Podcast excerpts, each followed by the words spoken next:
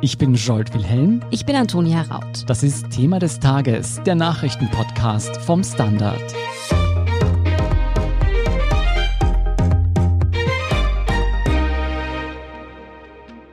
Endlich wieder ein Sommer wie früher und zwar mit vollen Sportstadien, offenen Clubs und Diskotheken und ohne Sperrstunde. Das ist laut österreichischer Bundesregierung ab 1. Juli heuer endlich wieder möglich. Klingt fast so gut, um wahr zu sein, wie wir im Sommer fast zur Normalität zurückkehren werden. Darüber sprechen wir gleich mit unserem Kollegen Sebastian Fellner und danach sprechen wir mit Klaus Taschwer darüber, ob uns die Mutationen, allen voran die Delta-Variante, doch noch den Urlaub und spätestens den Herbst vermiesen werden. Sebastian, die Regierung hat Donnerstag früh weitreichende Öffnungsschritte für 1. Juli angekündigt. Gute Nachrichten gibt es zuerst einmal für alle Nachtschwärmer, oder? Ja, genau. Die allgemeine Sperrstunde von 24 Uhr wird abgeschafft und das ermöglicht es, dass man nicht nur bis nach 24 Uhr in einem Lokal sitzen und was trinken kann, sondern dass man auch wieder in Clubs und Discos tanzen gehen kann. Endlich. Ja, ich glaube, da freuen sich gerade sehr, sehr viele Menschen. Die 3G-Regel, Sebastian, die bleibt aber trotzdem bestehen. Wo gilt die denn weiterhin? Die 3G-Regel ist quasi das Einzige, was übrig bleibt in ihrem ganzen Umfang. Sie gilt weiterhin überall dort, wo sie jetzt schon gilt, de facto. Also in der Gastronomie, in Lokalen und Restaurants, im Tourismus, bei Freizeitangeboten, bei Kulturbetrieben, mit Ausnahme von Museen, beim Sport, in der Schule, bei Veranstaltungen ab 100 Personen, und auch bei so Fachmessen und Kongressen. Das heißt, überall dort muss man weiterhin getestet, genesen oder geimpft worden sein. Wie geht es denn mit der Maskenpflicht weiter? Wo bleibt diese bestehen? Die Maskenpflicht, wie wir sie kennen, fällt de facto. Eine FFP2-Maske muss man überhaupt nur mehr in Krankenhäusern und Pflegeheimen tragen. Ansonsten wird wieder zurückgestuft auf den handelsüblichen Mund-Nasenschutz. Also wir können alle unsere selbst genähten Stofffetzen wieder ausmisten. Diesen Mund-Nasenschutz brauchst du allerdings ab 1. Juli auch nur noch in öffentlichen Verkehrsmitteln, in Handel und in Museen. Heißt das denn eigentlich, dass man von einem Sommer wie früher sprechen kann? Jetzt abgesehen von 3G und Maskenpflicht, wird da ab 1. Juli wirklich wieder alles laufen wie vor der Pandemie? Ja, im Wesentlichen schon, was die rechtlichen Rahmenbedingungen zumindest angeht. Es bleiben wirklich nur mehr, also vergleichsweise geringe Einschränkungen bestehen. Die Nachtgastronomie darf zum Beispiel die ersten drei Juliwochen nur 75 Prozent Auslastung beim Publikum aufweisen. Das wirkt fast schon minimal, muss man sagen.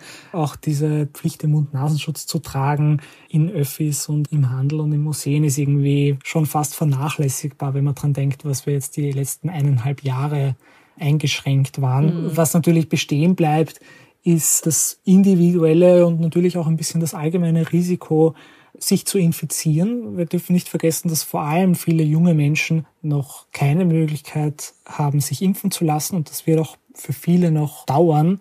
Und auch wenn es unwahrscheinlicher ist, dass man im jungen Alter eine schwere Corona-Infektion durchmacht, ausgeschlossen ist es nicht. Und es ist, glaube ich, noch nicht Zeit, um jegliche Vorsicht und Rücksichtnahme auf andere fallen zu lassen. Das ist nämlich auch genau das, was ich mir gedacht habe. Die Geschwindigkeit, mit der die Regierung diese Öffnungsschritte vorantreibt, ist ja doch beachtlich nach all diesen Monaten der Einschränkungen. Was sagen denn die Experten dazu? Ist das zu viel des Guten? Fallen uns diese Öffnungen im Herbst dann womöglich auf den Kopf? Als Vertreter der Expertinnen und Experten war Oswald Wagner von der Med-Uni Wien bei der Regierungspressekonferenz heute und der hat zumindest gesagt, dass die einhellige Meinung unter den Expertinnen und Experten sei, dass diese Öffnungsschritte vertretbar sind. Das dürfte auch tatsächlich so sein. Man darf ja nicht vergessen, wir starten hier von einer wahnsinnig niedrigen Inzidenz. Sind jetzt, glaube ich, die Sieben-Tages-Inzidenz ist aktuell bei 15. Das war vor ein paar Wochen ja noch völlig unvorstellbar. Die Zahlen sind so rapide gesunken. Das heißt, man hat da auch einen gewissen Sicherheitspolster, um möglichen Entwicklungen dann noch rechtzeitig gegenzusteuern, auch wenn die Delta-Variante, die aktuellste und gefährlichste Mutation, sich auch in Österreich breit macht und laut Wagner sich auch weiter verbreiten wird und früher oder später die vorherrschende Variante sein wird, basiert das alles auf einem niedrigen Niveau. Und es sind schon sehr, sehr viele Menschen geimpft und diese Impfung wirkt auch gegen die Delta-Variante sehr schnell. Was der Kanzler gesagt hat, was den Herbst betrifft, sieht er offensichtlich nicht die Notwendigkeit, auch bei einer vierten Welle, so sie kommt, noch grob einzustreiten von staatlicher Seite, weil er sagt, dass im Herbst jede Person die Möglichkeit gehabt haben wird, sich impfen zu lassen. Das klingt so ein bisschen, als würde ab Herbst allen das Risiko selbst überlassen, so ein bisschen nach Selbstschuld, wenn man sich nicht impfen lässt? Ja, genau. So hat das für mich auch geklungen beim Bundeskanzler. Das Risiko wird quasi von der Allgemeinheit auf die individuelle Ebene runtergestuft. Die eine Gruppe, die der Kanzler nicht erwähnt hat, sind natürlich die Leute, die sich gerne impfen lassen wollen würden, das aber aus medizinischen Gründen nicht können. Die sind halt weiterhin ungeschützt und deswegen könnte man natürlich argumentieren, dass der Staat auch denen gegenüber eine Verantwortung hat. Diese Delta-Variante des Coronavirus, die haben wir jetzt ja bereits angesprochen und die ist eben der Grund, wieso Expertinnen und Experten die weitreichenden Öffnungsschritte etwas kritisch sehen. Bevor wir genauer darauf eingehen, die Delta-Variante haben wir früher immer die indische Mutation genannt des Coronavirus. Klaus, wieso wird die jetzt als Delta-Variante benannt? Das ist, wie du richtig gesagt hast, passiert vor allem durch die WHO. Da hat sich ein Team von Fachleuten zusammengetan, weil das Problem mit der Benennung war, dass das immer auf ein Ursprungsland quasi zurückgeführt wurde und dann gab es eben die indische Variante und die südafrikanische Variante und das hat natürlich auch was Diskriminierendes, zumal man auch gar nicht sicher weiß, ob diese Mutante jeweils in diesen Ländern aufgetreten ist. Man spricht ja auch nicht vom China-Virus, so wie das Trump getan hat. Also um diese Diskriminierung dieser Länder mhm. zu vermeiden, hat man sich auf eine andere Nomenklatur geeinigt. Es gab dann natürlich auch diese Kombination mit Buchstaben und Zahlen, aber das ist dann nochmal ein bisschen zu kompliziert geworden. Und dann hat man eben für die wichtigsten Mutationen sich überlegt, ja, wie benennen wir die? Und dann kam man drauf, dass man die Buchstaben des griechischen Alphabets nehmen wird, aber nur für die wichtigsten Varianten. Es gibt ja zwei Typen von Varianten. Einerseits diese Variants of Concern, das sind diese besorgniserregenden Varianten. Davon haben wir im Moment vier, also Alpha, Beta, Gamma und Delta. Und dann gibt's diese Variations of Interest, also die, die man unter Beobachtung hat. Und da beginnt man jetzt mit Kappa, also dem griechischen K. Und dann gibt's noch eine zweite, die gestern erst bekannt wurde, die heißt Lambda, das ist die peruanische, also das sind im Moment diese sechs griechisch bezeichneten Varianten, die man im Moment im Blick hat. Lass uns auf diese neuen Mutationen noch später eingehen. Auch in Österreich gab es bereits mehrere Fälle mit dieser Delta-Variante. Wie weit verbreitet ist denn diese Variante in Österreich? Ja, so ganz genau kann man das leider noch nicht sagen. Bei den aktuellen Zahlen sieht es so aus, die bekannt sind, dass es 71 Fälle insgesamt gibt, aber kumuliert. Und im Vergleich zu den Infektionszahlen macht es im Moment in etwa erst rund ein Prozent aus, was recht gut ist, ist regional ein bisschen unterschiedlich verteilt. Also in Wien gibt's die meisten Fälle, Verdachtsfälle. Man muss aber auch dazu sagen, dass relativ viel dieser 71 Fälle auch schon wieder nicht aktiv sind. Also die Personen sind nicht mehr infiziert. Das Problem bei dieser ganzen Geschichte ist, dass sie eben relativ ansteckend ist und insofern lässt sich die Dynamik im Moment nicht ganz genau abschätzen. Ja, dass diese Variante so genau beobachtet wird, hat natürlich natürlich einen Grund und der ist, dass sie eben offenbar ansteckender und auch tödlicher ist als die Ursprungsvariante unter Anführungszeichen des Coronavirus. Jetzt frage ich mich, ist es dann schon wissenschaftlich bewiesen, dass die ansteckender und tödlicher ist oder ist es bis jetzt eher ein Verdacht? Das ist eigentlich in der Zwischenzeit recht gut belegt durch Studien. Die letzte erschien Anfang dieser Woche in Großbritannien, wo die schottischen Fälle genauer untersucht worden sind. Also man weiß ziemlich genau, dass diese Delta-Variante um ziemlich genau 60 Prozent ansteckender ist als eh schon die ansteckendere Alpha-Variante, also diese bisher benannte britische Variante. Bei tödlicher würde ich jetzt mal ein bisschen aufpassen. Klar ist, dass sich die Krankenhauseinlieferungen gehäuft haben, und zwar in etwa um den Faktor zwei. Das heißt, sie haben sich in etwa verdoppelt. Bei den Todeszahlen sieht man noch keine Unterschiede, aber eben es ist eine erhöhte Wahrscheinlichkeit, dass man einen schwereren Verlauf hat. Ja, nicht nur der Verlauf ist anders, auch die Symptome unterscheiden sich laut Beobachtungen bei der Delta-Variante. Wie sehen denn die häufigsten gesundheitlichen Reaktionen aus? Ja, das ist völlig richtig, was du gesagt hast. Da muss man jetzt ein bisschen umdenken. Also wenn man es ganz klar und kurz zusammenfassen wollte, dann schaut so aus, dass die Symptome bei der Delta-Variante denen einer sehr schweren Verkühlung ähneln. Das heißt, das, was man früher auch als sehr häufige Symptomatik hatte, nämlich zum Beispiel den Geruchs- und Geschmacksverlust, der tritt überhaupt nicht mehr auf. Es tritt sehr häufig Kopfweh auf und dann eben das, was man bei einer schweren Verkühlung hat, was natürlich auch ein bisschen Problem ist, jetzt eine Infektion mit der Delta-Variante von einer schweren Verkühlung zu unterscheiden. Aber die Symptome sind mhm. etwas andere. Das hat man auch in Großbritannien festgestellt, wo mittels einer App die Betroffenen dann angeben, welche Symptome sie haben. Und da kristallisierte sich eben in den letzten Wochen heraus, dass die Symptomatik eine etwas andere ist. Wenn sich jetzt auch die Symptome da so stark unterscheiden, ist denn dann die Impfung überhaupt noch ein verlässlicher Schutz gegen diese neue Variation des Coronavirus? Ja, auch das haben die Briten mittlerweile ziemlich gut untersucht. Wir haben sehr genaue Zahlen, nämlich dass nur eine Impfung bei jenen Impfstoffen, wo es zwei Impfungen braucht, nur relativ schlecht schützen, nämlich nur zu 30 Prozent.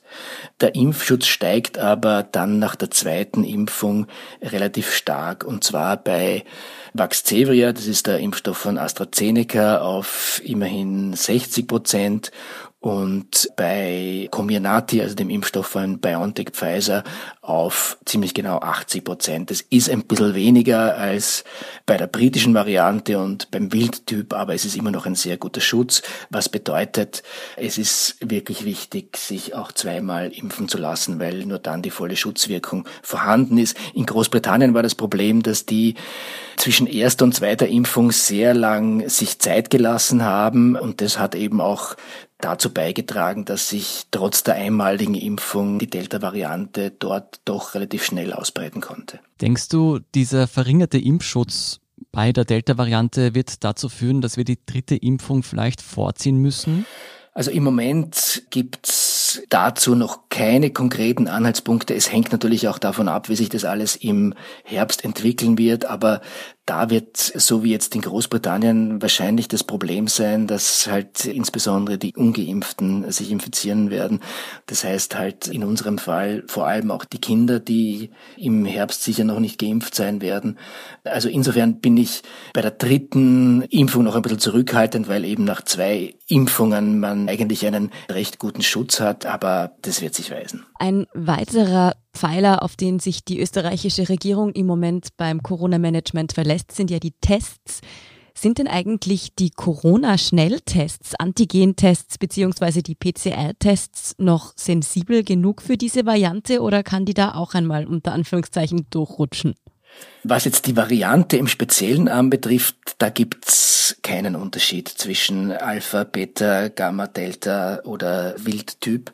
Das Problem sind eher die Antigentests an sich. Also es gab letzthin erst einen Podcast von Christian Drosten, der darauf hinwies, dass nochmal Antigentests, was man wusste, vergleichsweise nicht sensitiv sind, also im Vergleich zu den PCR-Tests, und dass sie möglicherweise erst relativ spät anschlagen, also spät in der Infektion, weil es sein könnte, dass mhm. eigentlich erst die Proteine der abgestorbenen Zellen einen positiven Test ausmachen. Das heißt, man ist da ein bisschen hinten nach und kann sich sicher nicht hundertprozentig auf die Antigentests verlassen, dass man auch tatsächlich nicht infektiös ist. Aber das ist ein Problem, das die Antigentests an sich haben, die natürlich schon helfen, Leute rauszufiltern, die jetzt besonders viel Virusmaterial in sich tragen. Aber besser sind auf jeden Fall die PCR-Tests. Aber wie gesagt, das ist variantenunabhängig. Lass uns nochmal auf die Wirkung der Impfung zu sprechen kommen. In Österreich werden ja bis Anfang Sommer viele erst einmal geimpft worden sein. In Großbritannien hat die Regierung wegen der Verbreitung der Delta-Variante erst einmal keine neuen Öffnungsschritte erlassen. Bei uns sieht das ganz anders aus. Droht uns womöglich ein ähnliches Schicksal, dass dann noch zurückgerudert werden muss? Könnte uns diese Mutation den Sommer versauen? Das glaube ich nicht. Also wenn man sich ansieht, wo wir jetzt mit der Delta-Variante stehen und wo wir mit den Impfungen stehen, dann sind wir ziemlich genau zwei Monate hinter Großbritannien nach.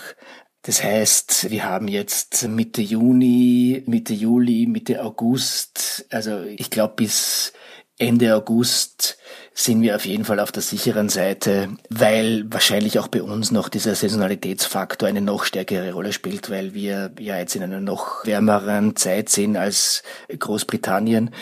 Ich glaube aber trotzdem, dass wir gewisse Vorsichtsmaßnahmen durchaus ergreifen sollten. Also die Öffnungen sind auf jeden Fall okay, aber ich glaube, worauf man jetzt noch nicht so bedacht genommen hat, ist die ganze Reisetätigkeit, die es im Sommer natürlich geben wird. Und ich glaube, dass die Wahrscheinlichkeit, sich dann die Delta-Variante nicht nur durch Großbritannien Aufenthalte einzufangen, relativ groß ist, weil die Variante auch beispielsweise in Russland wahrscheinlich schon ziemlich weit verbreitet ist. In den USA ist man auch schon sehr viel weiter. Das heißt, eine vielleicht kluge Strategie könnte sein, von Reisenden, die jetzt nicht nur aus diesen Hotspots zurückkehren, einen PCR-Test zu verlangen, einfach um Zeit zu gewinnen. Also um was es geht, ist Zeit zu gewinnen, bis diese Delta-Variante wirklich durchschlägt, dass die sicher auch bei uns in den nächsten Wochen und Monaten dominant wird. Das steht für alle Expertinnen und Experten außer Frage. Ja, die Region, in der sie auf jeden Fall am stärksten verbreitet ist und war, war ja bisher Indien. Deshalb wurde sie lange auch als die indische Variante bezeichnet. Jetzt sinken dort aber die Fallzahlen sehr schnell und drastisch. Klaus, woran liegt denn das? Ja, da sind sich die Fachleute auch nicht so ganz einig. Also was du auf jeden Fall ganz richtig gesagt hast, ist, dass die Zahlen, die wahnsinnig nach oben gegangen sind, jetzt wieder sehr stark zurückgehen.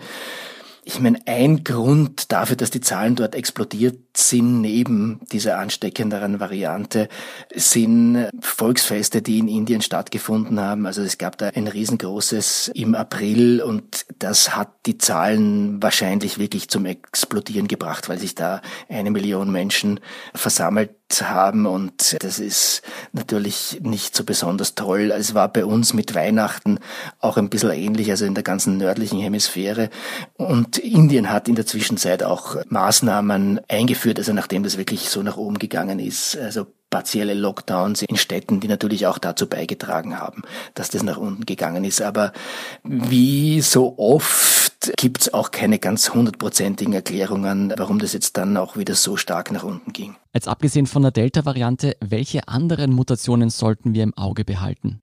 Ja, ich habe mir jetzt noch einmal die AGES-Variantenübersicht angeschaut. Also sehr erfreulich ist, dass diese Beta-Variante, die vorher südafrikanische Variante bei uns tatsächlich in den Griff bekommen wurde. Also die war ja in Tirol schon relativ stark verbreitet, aber da hat man durch dieses gezielte Impfen wahrscheinlich es geschafft, die südafrikanische Variante, Beta-Variante richtig äh, quasi wieder gegen Null zu bringen. Es gibt auch etliche Fälle, aber auch nicht so viel mehr der Variante Gamma, früher die brasilianische Variante, die dürfte aber nicht ganz so ansteckend sein wie die Delta-Variante. Also das Augenmerk liegt jetzt schon mal auf der. Ich habe kurz vor unserem Gespräch mit Ulrich Elling gesprochen, einem der Hauptsequenzierer von Virusprom in Österreich. Also der sieht mittlerweile ganz, ganz viele verschiedene. Also mhm. es gibt dann auch eine aus Maryland und eine aus Kalifornien und was auch immer. Aber der Vorteil, um noch einmal auf den Beginn unseres Gesprächs zurückzukommen, dieser neuen Benamsung mit den griechischen Buchstaben, ist der, dass da jetzt wirklich nur mehr die wichtigen, also die wirklich deutlich ansteckenderen und sich durchsetzenderen herausgepickt werden. Und ich glaube, die Haupt Aufmerksamkeit in Österreich wird in den nächsten Wochen und Monaten sicher auf dieser Delta-Variante liegen. Mhm. Ja, Klaus, was würdest du jetzt all jenen entgegnen, die davon Panikmache sprechen, die sagen, jetzt ist die Pandemie endlich mal am Abklingen und jetzt warnt ihr schon wieder vor neuen Mutationen. Was soll man diesen Menschen sagen? Ja, also Panikmache ist sicher nicht angebracht angesichts der aktuellen Infektionszahlen. Also die gehen wunderbar weiter nach unten. Und wir sollten auf jeden Fall diesen Sommer genießen. Die mhm. Einschränkung mit den Tests nach einer Reise, die habe ich angeführt. Also es geht wirklich darum, Zeit zu gewinnen. Und wir wissen mittlerweile, wie sehr saisonal bedingt das Auftreten der Infektionen von SARS-CoV-2 ist, dass wir halt leider im Herbst wohl damit rechnen müssen, dass wir wieder eine wahrscheinlich kleine Welle kriegen werden. Ein Problem im Herbst wird sicher sein, dass Kinder einfach nicht geimpft sein werden. Das heißt, es ist abzusehen, dass Schulen da zu Hotspots werden. Aber ich denke, Panikmache ist sicher nicht angebracht. Ich glaube, wir sollten die Diskussion um die Delta-Variante auch positiv nützen und einfach nochmal darauf hinweisen, also das, was wirklich hilft, sind einfach die Impfungen und dass sich einfach möglichst viele Leute bis zum Herbst zweimal impfen lassen. Das ist das Beste, was es im Moment zu tun gibt. Den Sommer also ruhig genießen und jetzt einmal keine Panik verbreiten, aber die Zeit auch nützen, um sich zu impfen, habe ich jetzt mal herausgehört.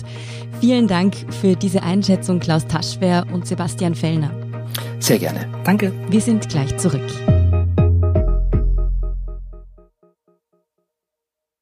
Guten Tag, mein Name ist Oskar Bonner. Wenn man in stürmischen Zeiten ein wenig ins Wanken gerät, den eigenen Weg aus den Augen und die Orientierung verliert, dann ist es sehr hilfreich, wenn man etwas hat, woran man sich anhalten kann. Der Standard, der Haltung gewidmet. Jetzt gratis testen auf Abo der Standard AT. Und hier ist, was Sie heute sonst noch wissen müssen. Erstens, die Staatsanwaltschaft Wels ermittelt gegen einen WKSDA-Staatsanwalt, der mit der Causa Ibiza befasst ist. Ein anonymer Justizinsider habe gegen ihn Anzeige erstattet. Dem Staatsanwalt wird Befangenheit und Nötigung vorgeworfen. Konkret soll er eine Beziehung mit einer anderen WKSDA-Mitarbeiterin nicht angegeben haben. Ja, und außerdem soll er einer Mitarbeiterin von Ex-ÖBAG-Chef Thomas Schmidt mit der Auswertung ihrer Handydaten gedroht haben, sollte sie nicht andere Personen belasten. Seitens der WKSDA will man von der Beziehung sehr wohl gewusst haben und die Einvernahme der Schmidt-Mitarbeiterin sei lückenlos aufgezeichnet worden, heißt es. Die Staatsanwaltschaft Wels führt den WKSDA-Staatsanwalt nun als Verdächtigen und prüft die Vorwürfe. Zweitens, nach dem ersten Treffen des US-amerikanischen Präsidenten Joe Biden und seinem russischen Amtskollegen Wladimir Putin fällt die Bilanz eher mager aus. Bei dem Gespräch in Genf wurde lediglich beschlossen, wieder Botschafter zu entsenden. Ein gemeinsames Essen oder eine gemeinsame Pressekonferenz gab es nicht. Beide Staatsoberhäupter hatten in den Tagen vor dem Treffen die Erwartungen bereits gedämpft. Dementsprechend kam das überschaubare Ergebnis nicht überraschend. Biden und Putin kannten sich ja bereits zuvor und es hieß immer wieder, dass sie sich alles andere als sympathisch seien. Die Präsidenten selbst ziehen aber ein durchaus positives Resümee nach dem Gespräch. Und drittens, gute Nachrichten für alle Autofahrer in Wien, denn Wien bekommt ein einheitliches Parkpickerl. Ab dem 1. März 2022 wird es in der gesamten Bundeshauptstadt eine einheitliche Regelung geben. Die Kurzparkzone wird mit Ausnahmen in einzelnen Randgebieten auf die gesamte Stadt ausgedehnt. Anrainer können ein Parkpickerl für ihre Fahrzeuge beantragen. Dieses soll dann künftig einheitlich 10 Euro im Monat kosten. Und viertens, Österreichs zweites EM-Spiel steht heute an. Die Nationalelf trifft in Amsterdam auf die niederländische Nationalmannschaft. Die Chancen gegen die Oranjes stehen laut Experten nicht nur wegen des Heimvorteils eher schlecht. Nach dem Sieg am Sonntag gegen Nordmazedonien dürfte die rot-weiß-rote Mannschaft trotzdem mit einigem Selbstbewusstsein in das Match starten. Allerdings ohne Marko Arnautovic. Dieser ist wegen der rassistischen Beleidigung eines Gegenspielers für ein Spiel gesperrt. Gestern hatten wir ausführlich im Podcast darüber gesprochen. Ja, alle Infos zum Spiel und natürlich auch einen Live-Ticker zum Spiel gegen die Niederlande heute Donnerstagabend finden Sie natürlich wie auch alle weiteren Informationen zum aktuellen Weltgeschehen auf der Standard.at. Um keine Folge von Thema des Tages zu verpassen, abonnieren Sie uns bei Apple Podcasts oder Spotify. Unterstützen können Sie uns mit einer 5-Sterne-Bewertung und vor allem, indem Sie für den Standard zahlen. Alle Infos dazu finden Sie auf abo.derstandard.at. Und wenn Ihnen unsere Arbeit gefällt, schreiben Sie uns gerne eine nette Rezension. Verbesserungsvorschläge und Themenideen schicken Sie uns am besten an podcast.derstandard.at. Danke für Ihre Unterstützung. Ich bin Scholt Wilhelm. Ich bin Antonia Raut. Baba und bis zum nächsten Mal. Und auf wen wettest du? Österreich oder Niederlande?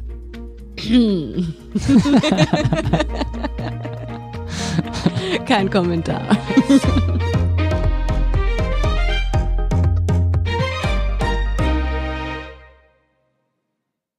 Guten Tag, mein Name ist Oskar Bonner. Wenn man in stürmischen Zeiten ein wenig ins Wanken gerät, den eigenen Weg aus den Augen und die Orientierung verliert, dann ist es sehr hilfreich, wenn man etwas hat, woran man sich anhalten kann. Der Standard, der Haltung gewidmet. Jetzt gratis testen auf Abo der Standard.at.